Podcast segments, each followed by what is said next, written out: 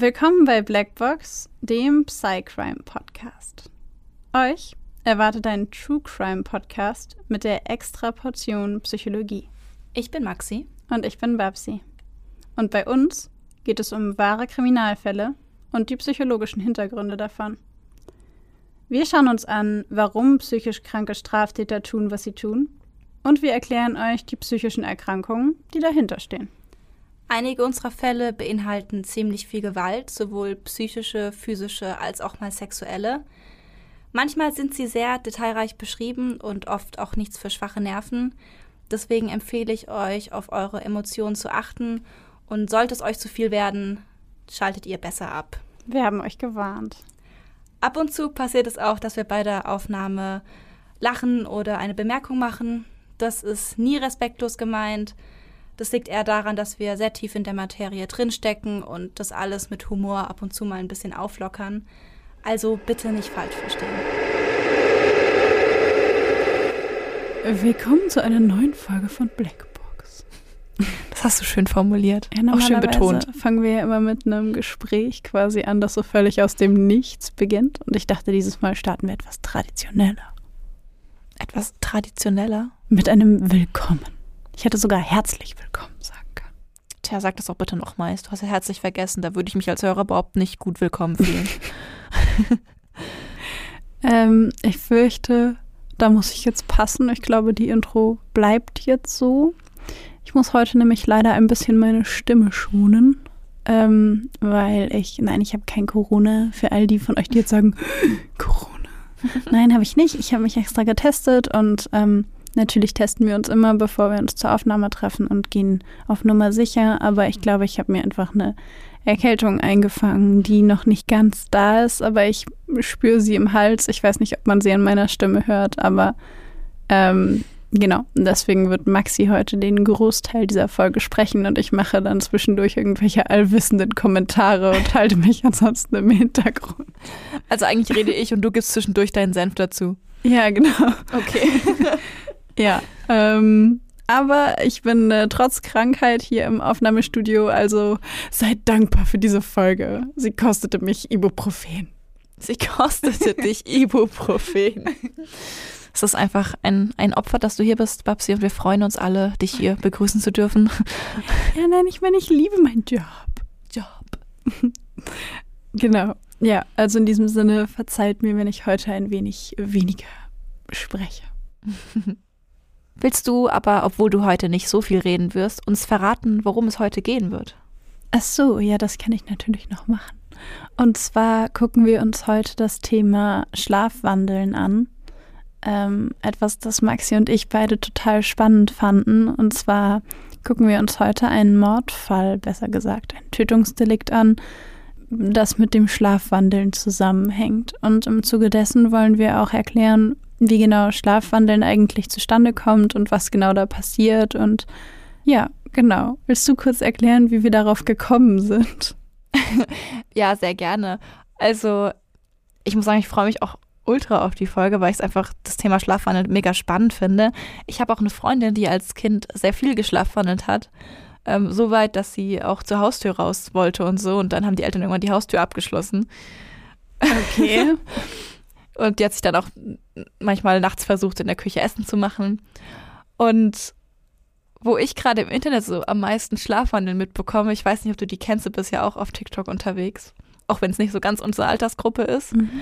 Da gibt es eine Frau, die heißt Selina, Selina Spooky Boo oder sowas, ich weiß nicht genau. Okay. Und sie schlafwandelt wohl und sie hat in ihrem Haus wohl Kameras installiert.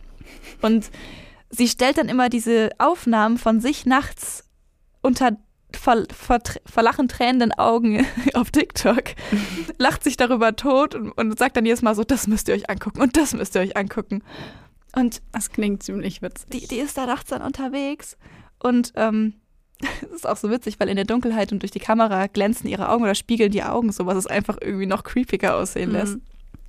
Und dann steht sie da irgendwie und fängt irgendwie an, mit ihrem Hund zu schimpfen und der Hund liegt halt einfach an der anderen Seite in der Ecke und sie schimpft einfach in die Luft rein. Oder fängt an, an den Blättern ihrer Zimmerpflanze zu riechen und so. Und es ist einfach so witzig. Und manchmal kommt, kommen dann die Hunde halt rein, gucken sie so an und wirken so richtig so, was macht die Alte da jetzt schon wieder? was machen wir nur mit dir?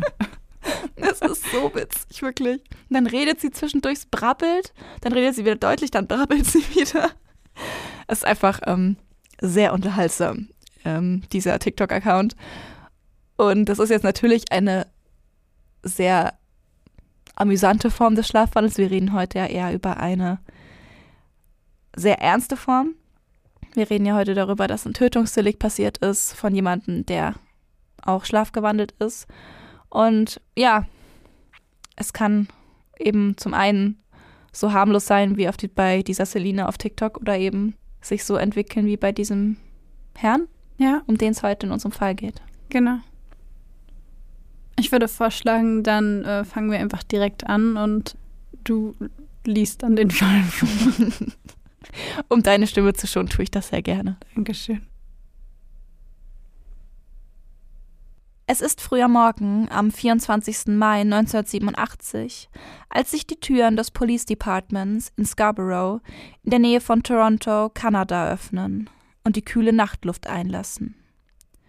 Zu diesem Zeitpunkt ahnt niemand, dass der Mann, der nun den Flur betritt, zahlreiche Wissenschaftler in Erstaunen versetzen und Schlagzeilen schreiben wird.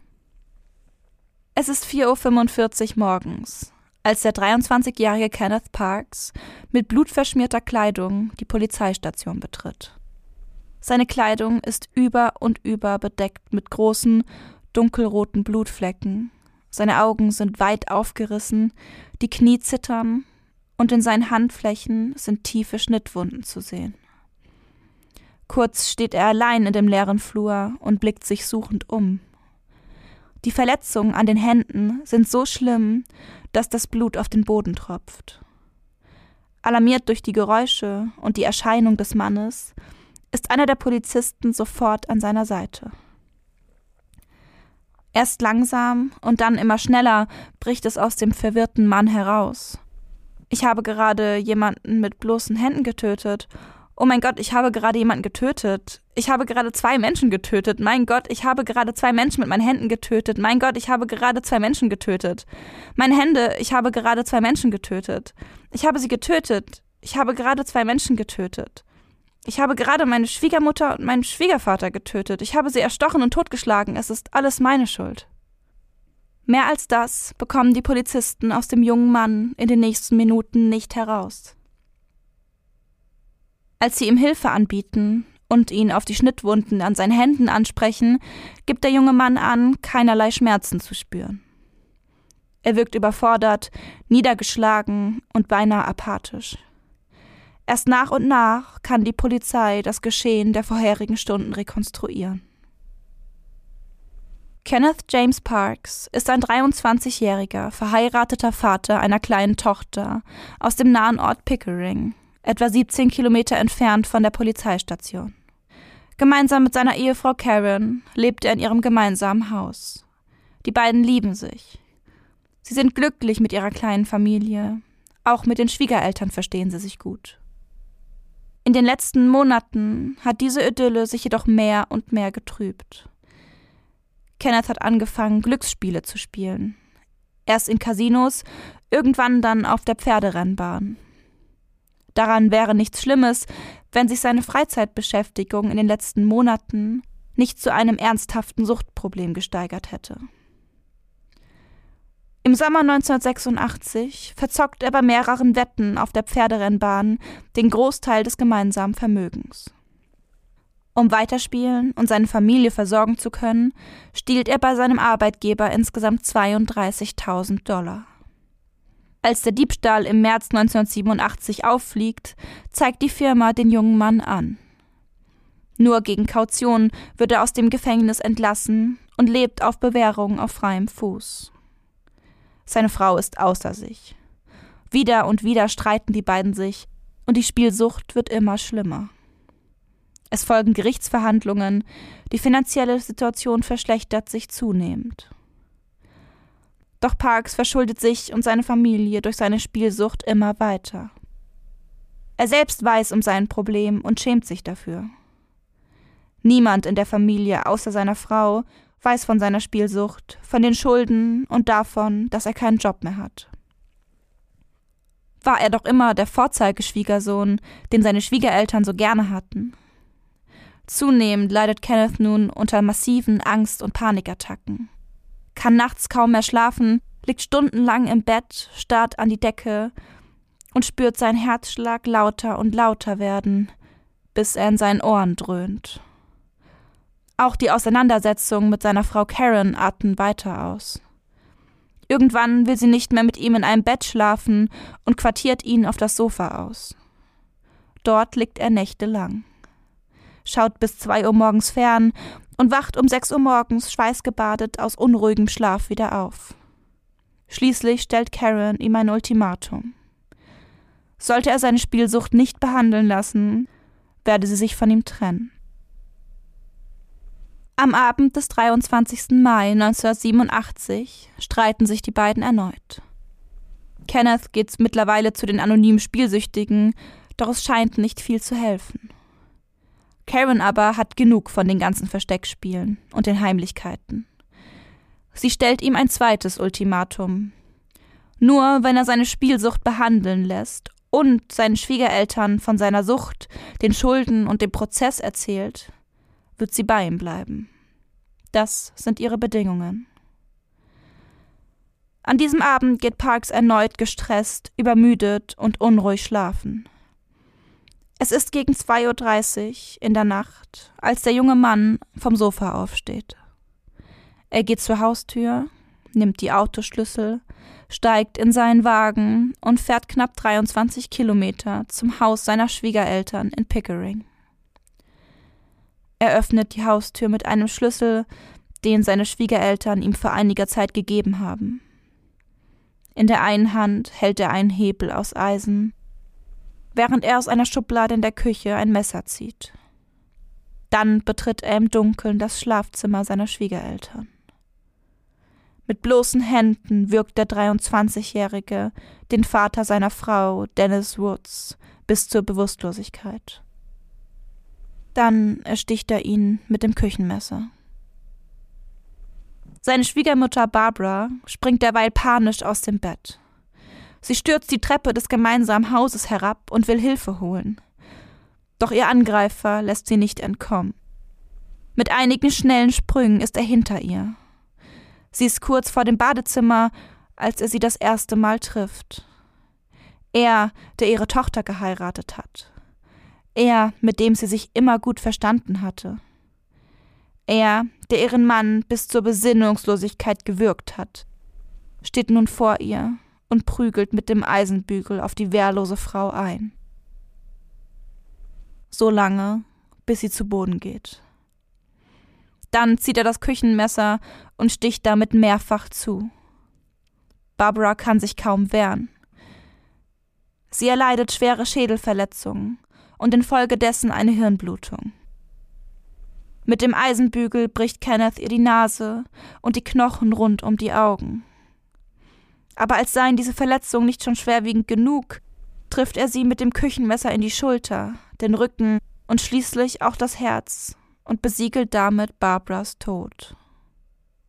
Dann geht der 23-Jährige in die Küche seiner Schwiegereltern, nimmt das Telefon ab, legt es neben die Ladestation Langsam dreht er sich um, betritt erneut den Flur und steigt die Treppe empor, erneut in den ersten Stock des Hauses.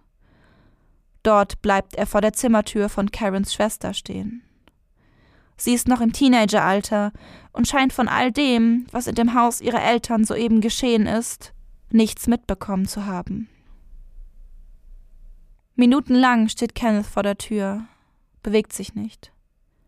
Dann rennt er die Treppen wieder hinunter, steigt in sein Auto und fährt zur Polizeistation. Vor Gericht werden sowohl Kenneths Kindheit als auch die medizinischen Umstände seiner Tat genauer betrachtet. Als Kenneth fünf Jahre alt ist, trennen sich seine Eltern und seine Mutter heiratet erneut. Kenneth hat keinerlei Kontakt zu seinem Vater und sieht ihn erst, als er 18 Jahre alt ist, das erste Mal wieder. Die Beziehung zu seiner Mutter ist weder besonders eng noch besonders liebevoll. Oft fühlt sich der Junge einsam, in der Grundschule lassen seine Noten zu wünschen übrig, in der Junior High wird er wegen Diebstahls verhaftet. Er ist ein unruhiges Kind, immer auf der Suche nach etwas, von dem er nicht weiß, was es ist. Als er 16 ist, zieht seine Mutter fort und Kenneth bleibt einige Jahre bei seiner Großmutter, bis er sich mit Karen ein neues Leben aufbaut. Vor Gericht sagt seine Mutter aus, sie habe ihren Sohn nur ein einziges Mal mit 13 Jahren schlafwandeln sehen. Sie sei nachts in sein Zimmer gegangen, um nach ihm zu sehen. Er saß am Fenster in seinem Zimmer, in der gemeinsamen Wohnung im sechsten Stock, und habe die Beine aus dem Fenster baumeln lassen. Er sei jedoch nicht der Einzige in der Familie, der schlafwandle. Bereits sein Großvater habe regelmäßig nachts Essen gekocht, ohne es zu essen und ohne sich daran zu erinnern. Auch Karen konnte berichten, dass Kenneth sich nachts häufig seltsam verhielt. Manchmal führte er lange Gespräche mit ihr, konnte sich am nächsten Tag aber nicht mehr daran erinnern. Die medizinische Untersuchung von Kenneth James Parks ergibt keine andere Lösung für das Phänomen von Kenneths Verhalten als Schlafwandeln. Er zeigt keinerlei Hinweise auf eine Psychose, keine Hinweise auf irgendeine Form einer psychischen Erkrankung, die dieses Verhalten erklären könnte. Psychologen und Mediziner führen eine Reihe von unterschiedlichen Tests in Schlaflaboren mit ihm durch, um sicherzugehen. Und wirklich, Kenneths Gehirn zeigt ungewöhnliche Aktivitäten im Schlaf, die für Schlafwandler bekannt sind.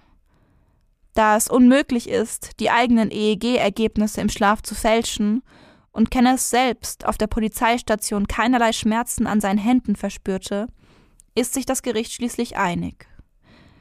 Kenneth James Parks wird vor Gericht als schuldunfähig eingestuft.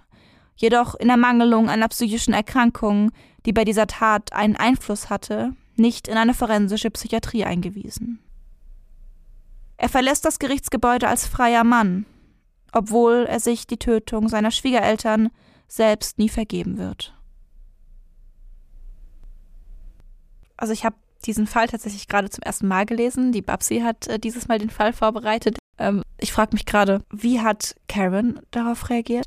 Also ähm, tatsächlich habe ich ganz viel danach gesucht und versucht irgendwas zu finden, aber ich habe keine Reaktion von ihr gefunden. Das hätte mich interessiert. Mich auch. Also ich habe, beziehungsweise was heißt keine Reaktion? Ich habe in einer Quelle gelesen, dass sie sich getrennt haben mhm. und in einer Quelle habe ich gelesen, dass sie ihm verziehen hat. Also widersprüchlich. Ich bin mir da nicht ganz sicher, was passiert ist. Krass, das hätte mich wirklich interessiert, weil ich meine, so klar nicht zurechnungsfähig und im Schlaf und ja. keine Kontrolle, aber er hat halt ihre beiden Eltern getötet. Also weißt du, ich ja. könnte ich nachvollziehen, wenn sie dann sagt, das kann ich nicht verzeihen. Auch wenn es nicht, also wenn es im schuldunfähigen Zustand passiert ist. Ja, ich auch.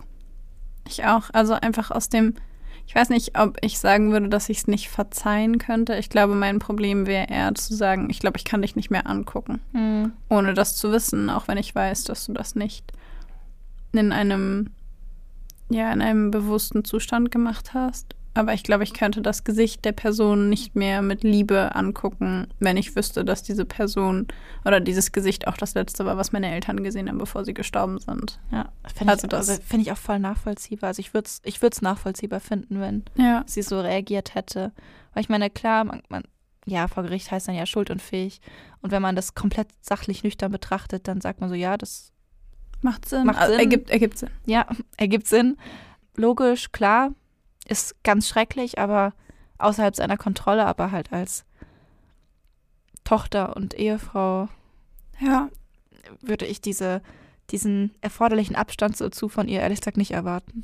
Also ich glaube auch nicht, dass es einfach ist. Und ich weiß auch nicht, ob ich das könnte. Aber wie gesagt, ich habe leider keine Informationen mhm. dazu gefunden. Okay. Ähm, genau. Was ich aber super interessant fand, was diesen Fall angeht, ist, dass es einer der ersten Fälle weltweit war, bei dem jemand aufgrund von Schlafwandeln freigesprochen wurde. Mhm.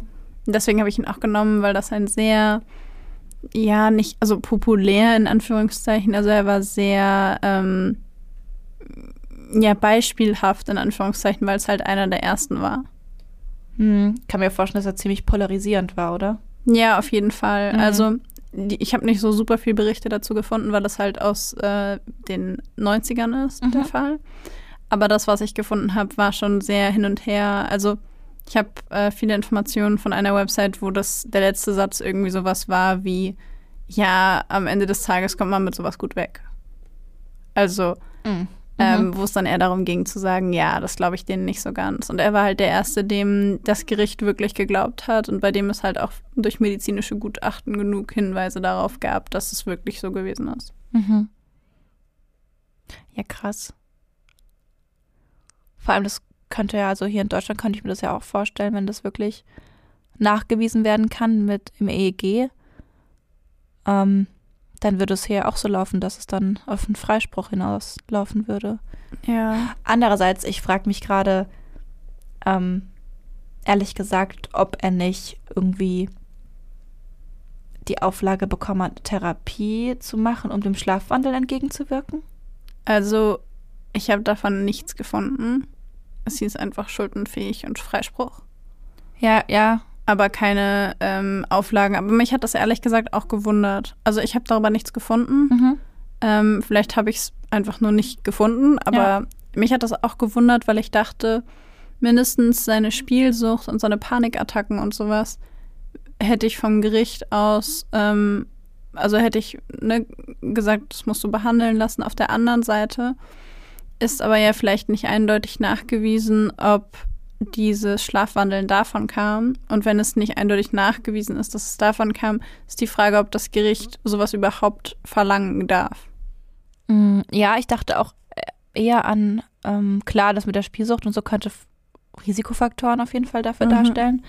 Ähm, was ich mir aber dachte, ist, zum Beispiel, wenn ich jetzt das auf Deutschland übertragen würde, dann geht es ja darum, also wenn man schuldunfähig ist, ist man freigesprochen erstmal und die Unterbringung in der forensischer Psychiatrie ist ja dann zur Sicherung und Besserung, also zur Therapie und um die Risikofaktoren auszuschalten. In dem Sinne würde auch Spielsucht wahrscheinlich im Rahmen der Therapie bearbeitet werden. Ähm, aber das Ding ist ja, dass der Hauptrisikofaktor oder der Hauptgrund für diese Tötung ja sein Schlafwandeln war. Mhm, aber Schlafwandeln ist keine Krankheit. Nee, aber es gibt Therapiemöglichkeiten, wie man Schlafwandeln oder diese, ja, wenn man Schlafwandeln an sich seltener machen kann. Mhm. Also ich Und- wollte nur sagen, es ist keine Erkrankung an sich. Ach, vielleicht deswegen. Und ich dachte halt gerade, wenn es keine Erkrankung an sich ist, dann ist es vielleicht auch nichts, wo man sagen kann, okay, gut, weil wenn Schlafwandeln keine psychische Erkrankung ist, dann kannst du jemanden wegen einer, also wegen Schlafwandelns, dadurch, dass es keine Erkrankung ist, nicht in eine forensische Psychiatrie bringen. Also ich glaube, es ist so eine Spitzfindigkeit im Rechtssystem, weißt du? Ja. Ja, dann würde er die, Aus die, die Eingangskriterien ja nicht erfüllen. Genau. Hm. Aber grundsätzlich fände ich eine Weisung zumindest für eine Therapie, die eben Schlafwandeln an sich, das Schlafwandeln an sich senken soll oder das Risiko dafür senken soll, schon angebracht. Ja, in diesem Sinn. ich auch. Finde ich. Ja. Ich auch. Ich muss aber auch ehrlich gestehen, dass ich ähm, mir irgendwie nicht so ganz sicher war, ob es wirklich Schlafwandeln war. Also, weil mich würde halt interessieren, ob er vorher schon gewusst hat, dass er schlafwandelt. Also es mag ja sein, dass er das wirklich tut Mhm. und dass sein Großvater das auch wirklich getan hat und dass es diese Anzeichen im EEG gegeben hat. Aber ich finde das Ausmaß doch etwas auffällig, 23 Kilometer mit dem Auto zu fahren und einer erwachsenen Frau rennend eine. Treppe hinunter zu folgen. Das ist halt schon sehr zielgerichtet, ne? Ja, und das finde ich so ein bisschen, ich weiß nicht, und in Kombination damit, dass seine Frau ihm ein, zwei Tage vorher gesagt hat, du musst es den beiden erzählen, sonst trenne ich mich von dir. Und wenn wir dann überlegen, dass er selber nicht so eine enge Beziehung zu seinen Eltern hatte und seine Schwiegereltern vielleicht sowas wie seine zweiten Eltern gewesen sind und er seinen zweiten Eltern, zu denen er eine immense Beziehung hatte, nicht erzählen will, dass er ein Mhm. Suchtproblem hat. Dass es dann eher so Richtung Beziehungstat geht. Ja. Und das würde auch, also ich meine, wenn er sonst ja schlafwandelt, dann würden ja die EEG-Ergebnisse trotzdem für ihn sprechen. Ja. Aber er hätte dieses, diese Tat trotzdem in bewussten Zustand machen können. Richtig. Ja. Aber dagegen spricht wiederum seine Art und Weise, als er bei der Polizeistation reingekommen ist und die Und Tatsache, dass er gar keine Ja. Schmerzen gespürt hat. Also ich fand das einfach einen sehr interessanten Fall, weil es natürlich auch sein könnte, dass er schlafgewandelt ist und dieser Gedanke für ihn so unerträglich war, seinen Schwiegereltern das zu erzählen, Hm. dass es dazu geführt hat, dass er das in einem schlafwandelnden Zustand vielleicht gemacht hat, aber dass das der Grund war, dass er genau das gemacht hat. Und was wäre, wenn er es in ein, im Affekt, oder ja, nee, im Affekt ist das so geplant für einen Affekt hat, aber wenn er das aus einem sehr hochemotionalen Zustand heraus gemacht hat und dann danach so unter Schock und Adrenalin steht, dass er deswegen die Schnitte nicht spürt. Möglich. Möglich. Aber wir, wir glauben jetzt einfach mal daran, weil das Gericht hat gesagt, okay, es war Schlafwandeln, er wurde freigesprochen, okay, es war Schlafwandeln. Genau. Gehen wir einfach für diese Folge davon aus. Aber ich bin mir da auch nicht ganz sicher. Ich habe noch eine Frage. Stell sie mir. War zufällig Vollmond in dieser Nacht? Ich, ich wüsste es nicht. Ich weiß es nicht. Hast du dazu nichts gefunden in den Nein, Artikeln? das tut mir leid. Ich habe auch nicht. Ich hätte nachgucken können, jetzt wo es mir einfällt. Ich kannte das Datum ja. Stimmt, da kann man die Mondphasen checken. Ja, aber da bin ich gar nicht drauf gekommen. Oh, das würde mich jetzt interessieren. Okay, das gucke ich nochmal nach. Oh, ja, auf Das jeden posten Fall. wir auf Instagram. Ja, ich wollte es auch gerade sagen. Ja, wir posten auf Instagram, ob Vollmond war. Aber ähm, weiß ich gerade nicht. Warum fragst du? Ich frage, weil ähm, früher die Menschen dachten, dass die Anziehungskraft des Mondes für Schlafwandeln verantwortlich war. Und äh, Schlafwandler wurden auch als Mondsüchtige bezeichnet. Und diese, die Idee, die die Leute darauf gebracht hat, dass der Mond dafür verantwortlich ist, dass Menschen schlafwandeln, war, dass Schlafwandler sich anscheinend total oft in Richtung von Lichtquellen bewegen. Und in ganz frühen Zeiten war der Mond natürlich nachts die einzige Lichtquelle, die es gab. Und natürlich haben sie sich dann eben dem Mond zugewendet oder sind da irgendwie im Mondlicht gelaufen, um sich zu orientieren. Und deswegen dachten sich die Leute so, logisch, deswegen auf jeden Fall ist der Mond dafür verantwortlich. Ist nachvollziehbar. Stark. Daher kommt auch dieses Bild, das man so kennt aus Filmen, zum Beispiel, wenn man so Leute sieht in so langen Nachtgewändern, die irgendwie die Hände vorwegstrecken und dann Richtung Mond laufen. Ja. Und ich finde aber, diese Vorstellung macht es auch nochmal irgendwie, macht es irgendwie gruseliger. Ich finde es irgendwie schöner. Echt? Ich finde, es hat so was Romantisches. Mit vorausgestreckten Armen dem Mond entgegenlaufen. Also ich weiß ja nicht, vor allem ich stelle mir diese rausgestreckten Arme immer so wie so eine, bei so einer Zombie-Apokalypse vor, so nach vorne und die Handgelenke nach unten abgeknickt. Ja, ich auch, aber ich stelle es mir irgendwie schön vor. Also stell dir vor, du hast so, einen, so eine Waldlichtung und da ist irgendwie so, weiß ich nicht. Stell dir vor, du würdest da einfach, ich finde äh, Frauen weniger gruselig als Männer, was sowas angeht. Also, also weil ich einfach dunkel, im Dunkeln irgendwo mitten im Wald einen, einen, einen umherwandelnden Mann würde ich erschreckender finden als eine Frau. Warum auch immer. Aber stell dir einfach vor, da ist so eine Frau mit langen Haaren und dann läuft sie da so lang in so einem weißen Gewand. Ha das, blonde nee, Haare, auf blonde Haare. Fall. Ich weiß, brünett ist immer The Grudge, aber blonde Haare und dann läuft sie da so lang und der Mond spiegelt sich so in dem See und da sind so so, ist so, so, so eine Rasenfläche und da sind so Wälder und alles spiegelt sich und man sieht so den, den ganz hell scheinenden Mond und der Himmel ist in so einem dunklen, klaren Blau und es ist so voll, ich finde es voll schön, ich finde es richtig romantisch. Also wenn du dann, wenn ich nachts allein im Wald spazieren bin und da läuft eine Frau in einem langen Nachtgewand mit vorausgestreckten Armen und lang und lass die, von mir aus sind die Haare auch blond und mit so einem starren Blick oder vielleicht sogar mit Augen zu, keine Ahnung. Ich würde weiter suchen. Und vor allem in meinem Kopf ist es nicht so schön und zauberhaft. In meinem Kopf sind so, ist da der Mond und der ist so, wie so bei so Grusel-Comic-Büchern von so Wolken verschleiert und Okay. irgendwo jault ein Wolf und dann läuft, läuft da diese Frau entlang und spiegelt sich im, im See und im See ist aber vielleicht ihre Spiegelung total anders, weil sie eben dann ein Geist ist in meiner Vorstellung. Okay, okay. Ich, habe mir das vorgestellt wie so ein Gemälde, das im Louvre hängt, ja? Also, Ich bin Ich- Horrorfilm. okay, okay, gut. Ich verstehe, von welcher Seite wir beide kamen. Ja, Gut. Damit möchte ich nicht sagen, dass ich Schlafwandler für Geister halte. Das, das könnte jetzt missverstanden Und ich werden. möchte nicht sagen, dass ich irgendwas gegen Männer in weißen Nachthemden habe. also habe ich wirklich nicht. Feel free.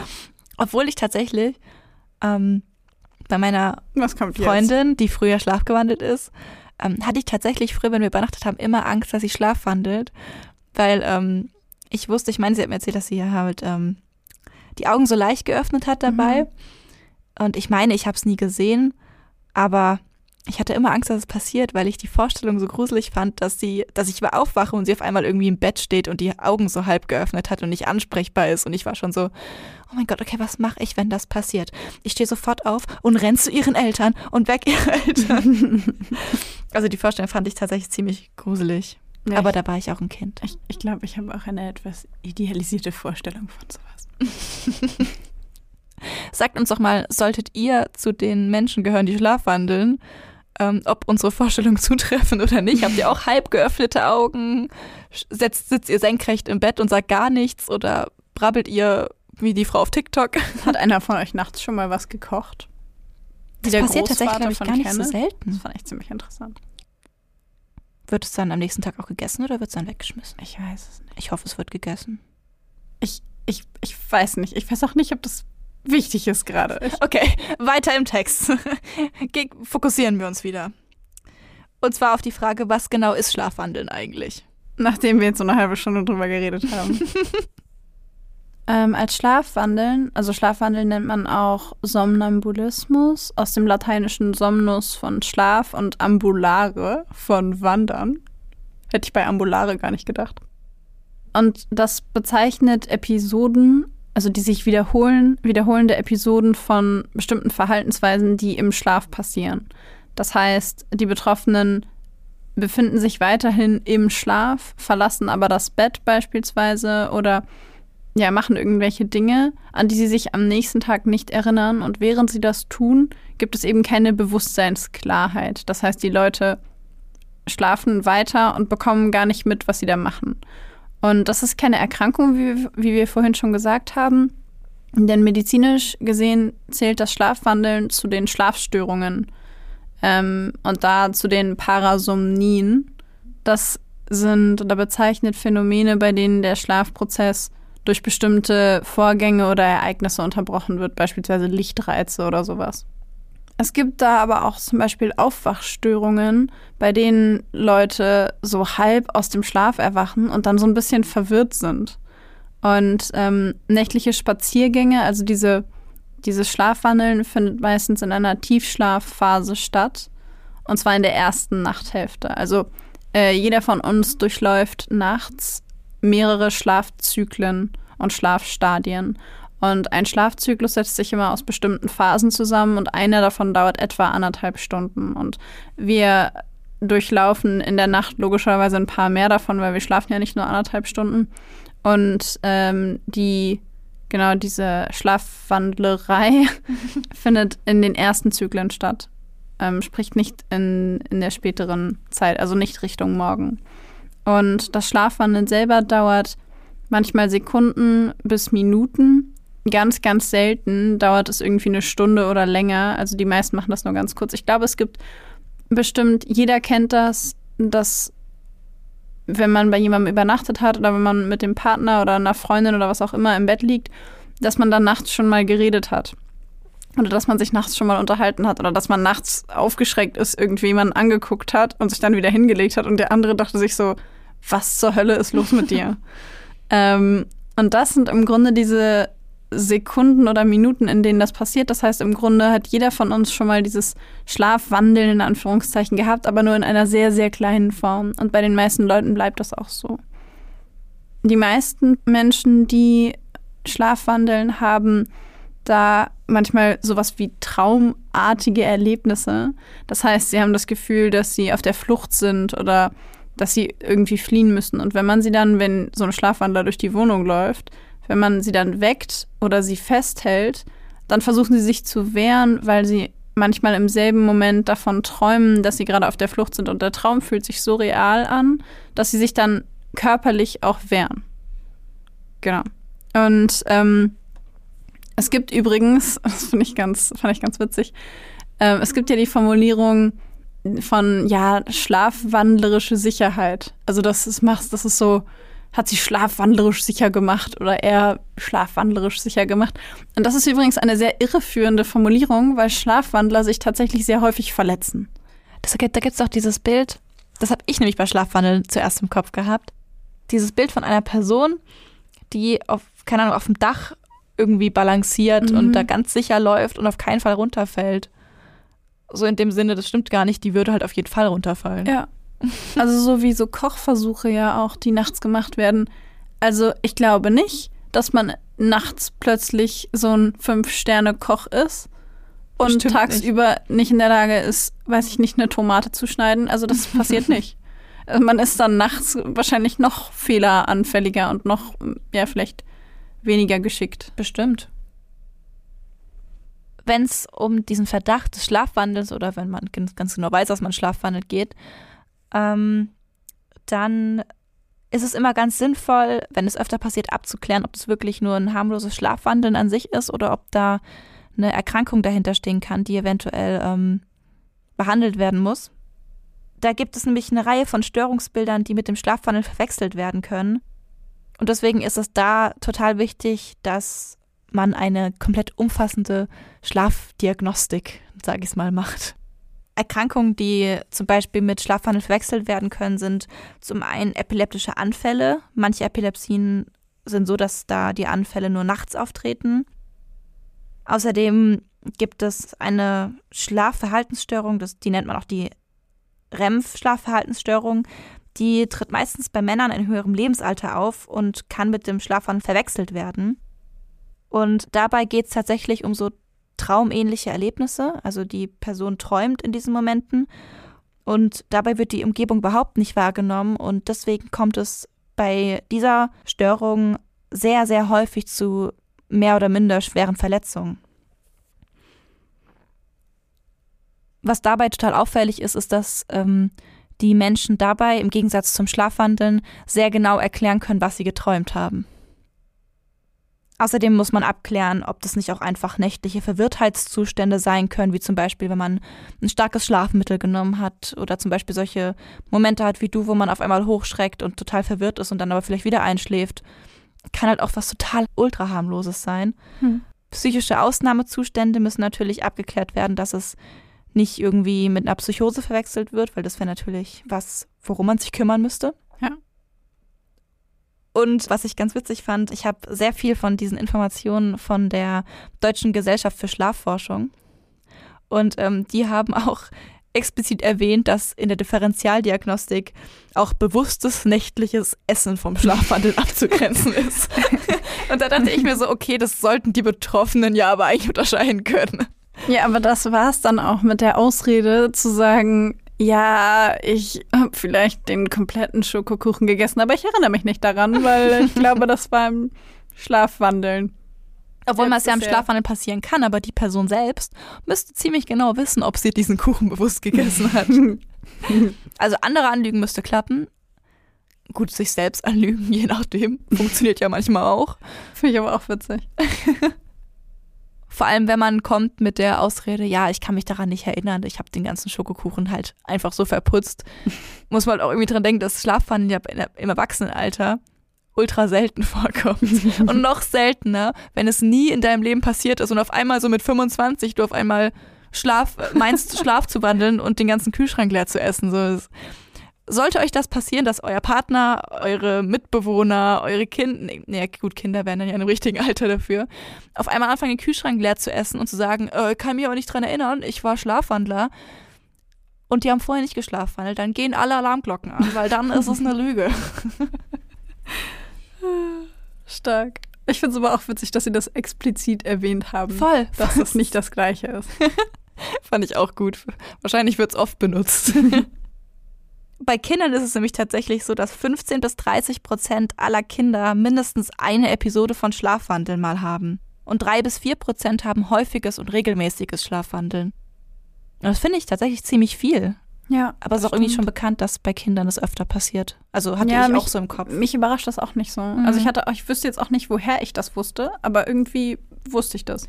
Ja, ich kenne auch, also wie gesagt, im Kindesalter kenne ich einige, die es gemacht haben, aber im Erwachsenenalter jetzt nicht mehr. Ja.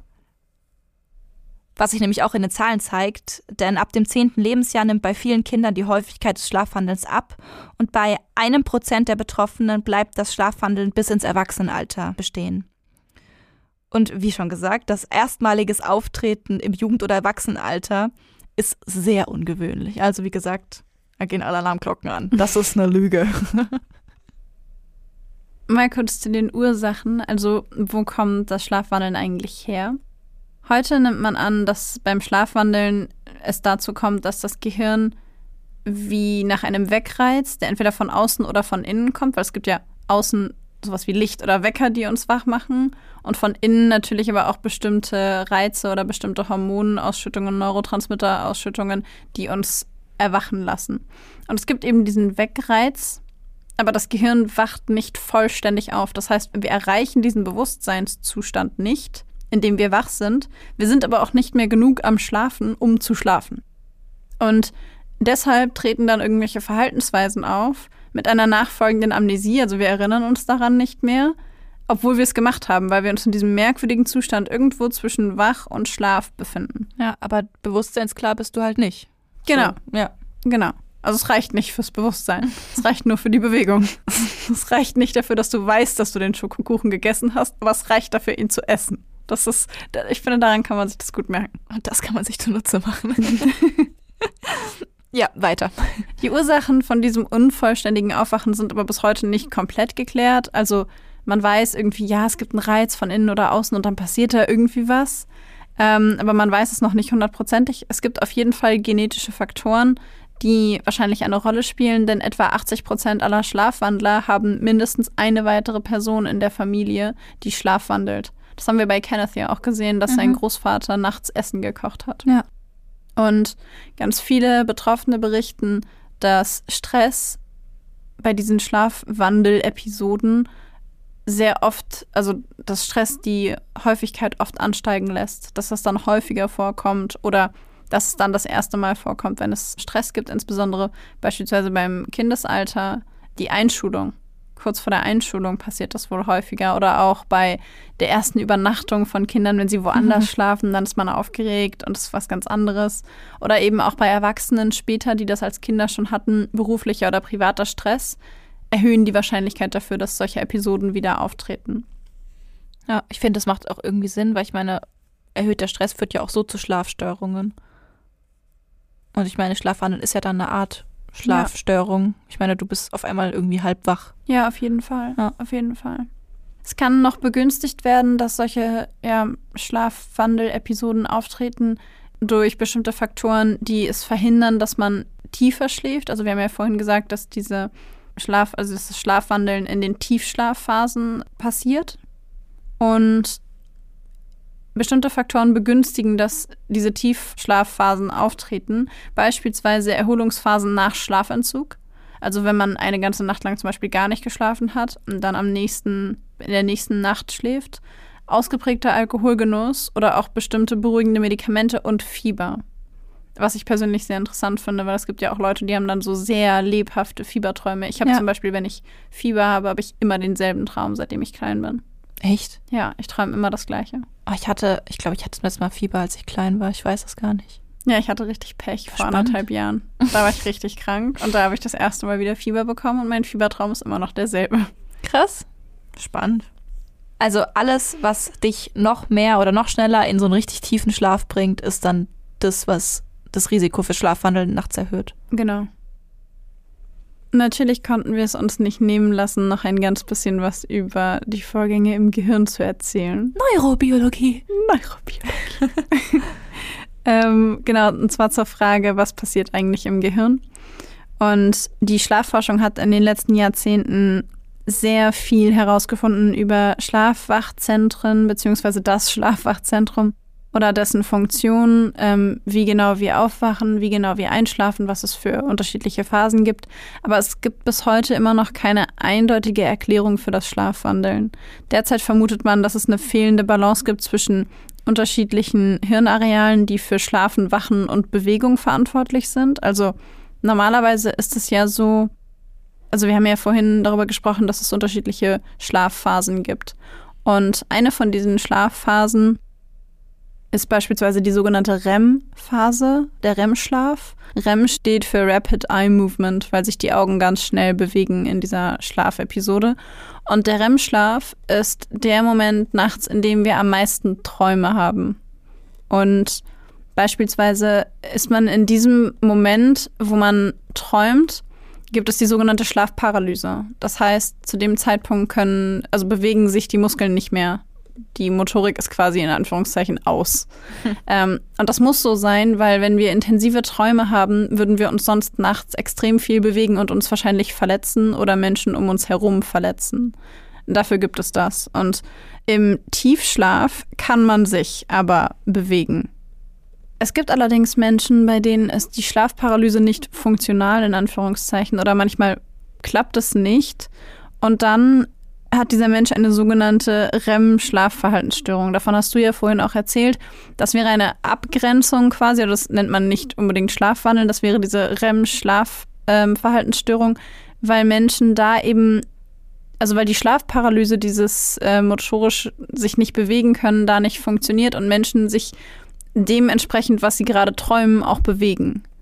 Und äh, genau, das liegt wie gesagt daran, dass da die Schlafparalyse, also diese in Anführungszeichen Lähmung, nicht funktioniert.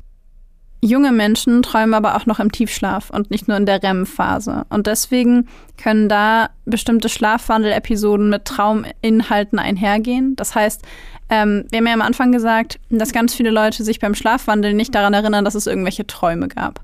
Das liegt daran, dass wir meistens träumen in dieser, wie gesagt, in dieser REM-Schlafphase. In der REM-Schlafphase haben wir aber normalerweise keine Muskelbewegung, um den Körper zu schützen. Wenn wir Muskelbewegung haben, ist es keine, kein Schlafwandeln.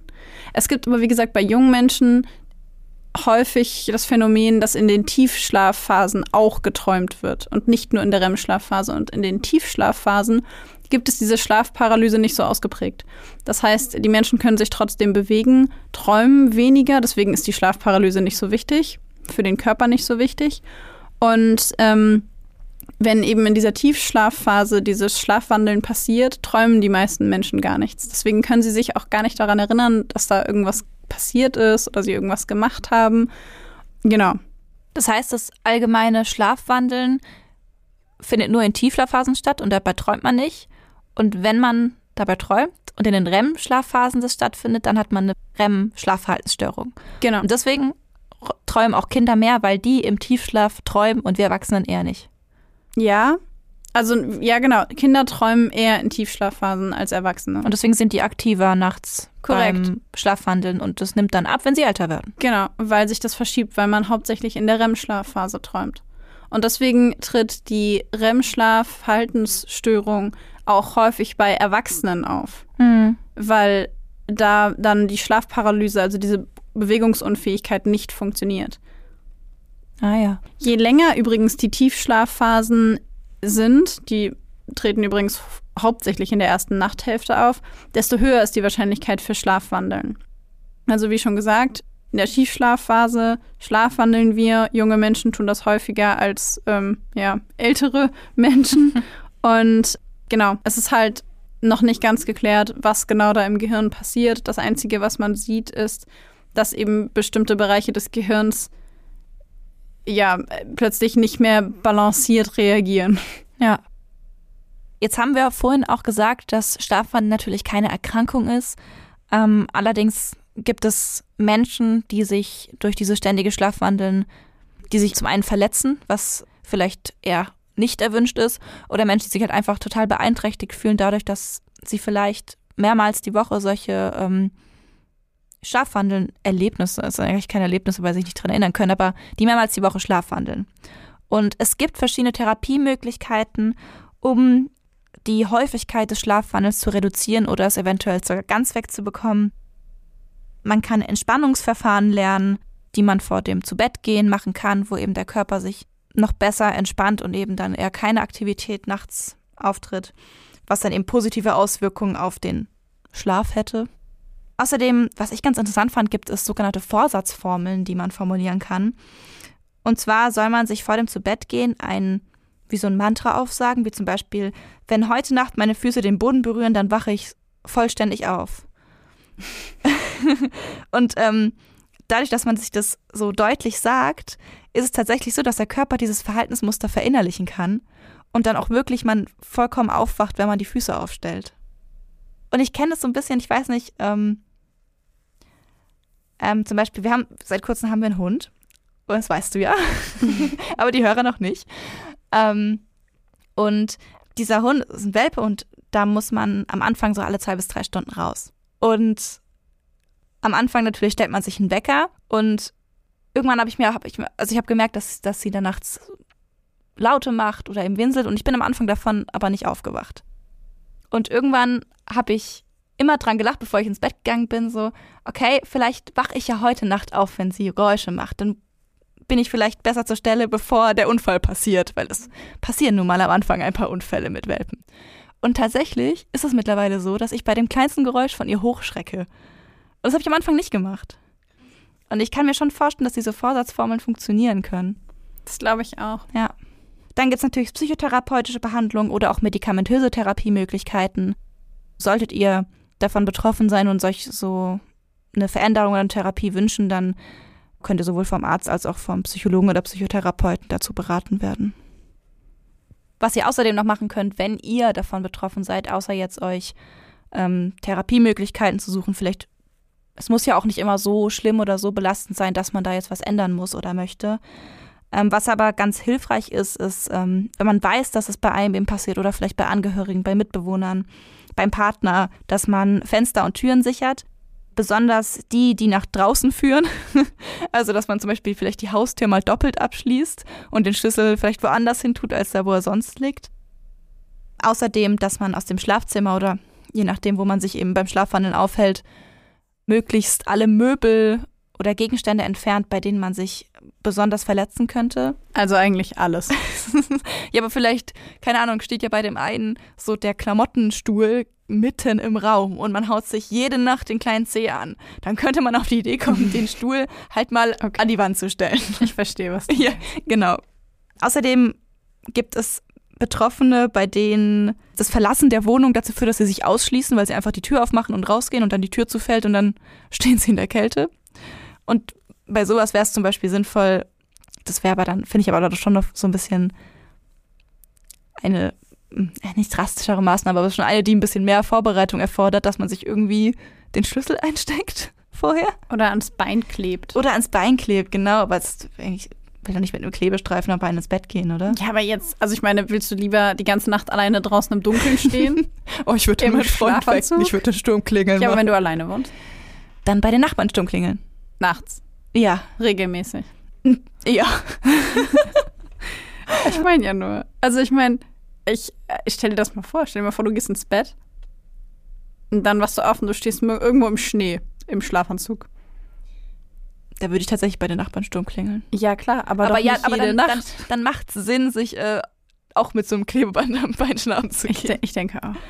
Ähm, was auch eines von den ähm, Dingen ist, die mehr Vorbereitung erfordern, ist zum Beispiel, wenn man jetzt bemerkt, dass man sich einfach öfter nachts verletzt, sich so ganz leicht ans Bett anbindet. Also zum Beispiel einfach vielleicht so ein dünnes Seil irgendwie um die Hand macht, dass man eben von diesem, von diesem Impuls zurückgehalten zu werden, vielleicht geweckt wird nachts, wenn man eben aufsteht und so ein bisschen zurückgezogen wird oder irgendwie irgendwas ist, was einen behindert, dass man dann davon aufwacht.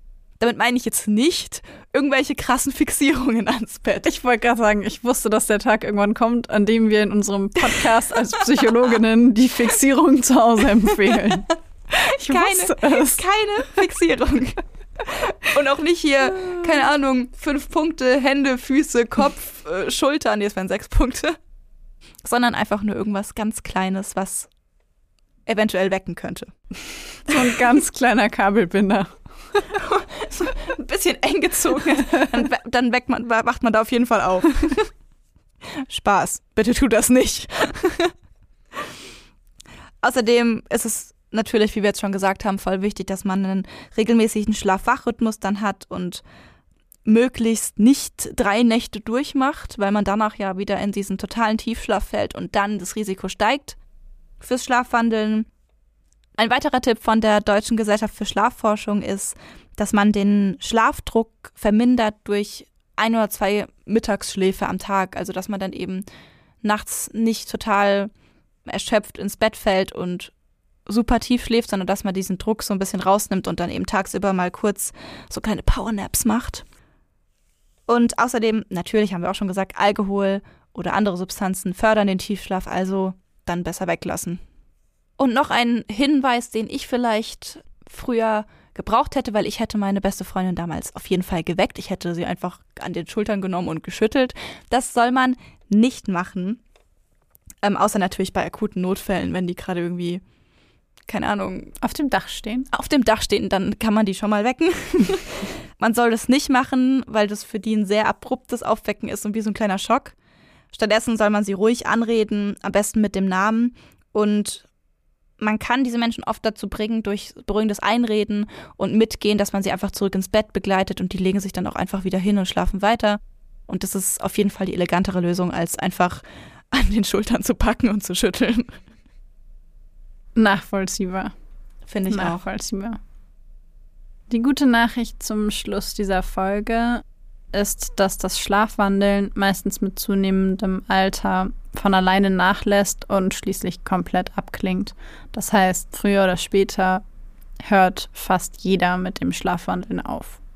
Genau. Von daher, wie gesagt, Therapie ist vielleicht in den meisten Fällen gar nicht nötig. Nur wenn es einen sehr belastet.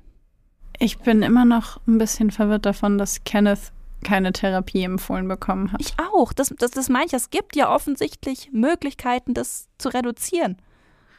Ja, also irgendwie, das ist so der Punkt in dieser Folge, über den ich nicht hinwegkomme. Mm, nee, auch nicht. Hm. Na gut. Ihr könnt uns ja mal auf Instagram schreiben, ob ihr irgendwelche Erklärungsansätze dafür habt, dass der keine Therapie verschrieben bekommen hat. Weil wir können uns das wirklich nicht erklären. Ach so, apropos Instagram, da heißen wir übrigens Blackbox, der Podcast. Alles klein und zusammengeschrieben. Und sonst könnt ihr uns auch gerne eine Mail schreiben, solltet ihr kein Instagram haben. Da heißen wir blackboxerpodcast at gmail.com.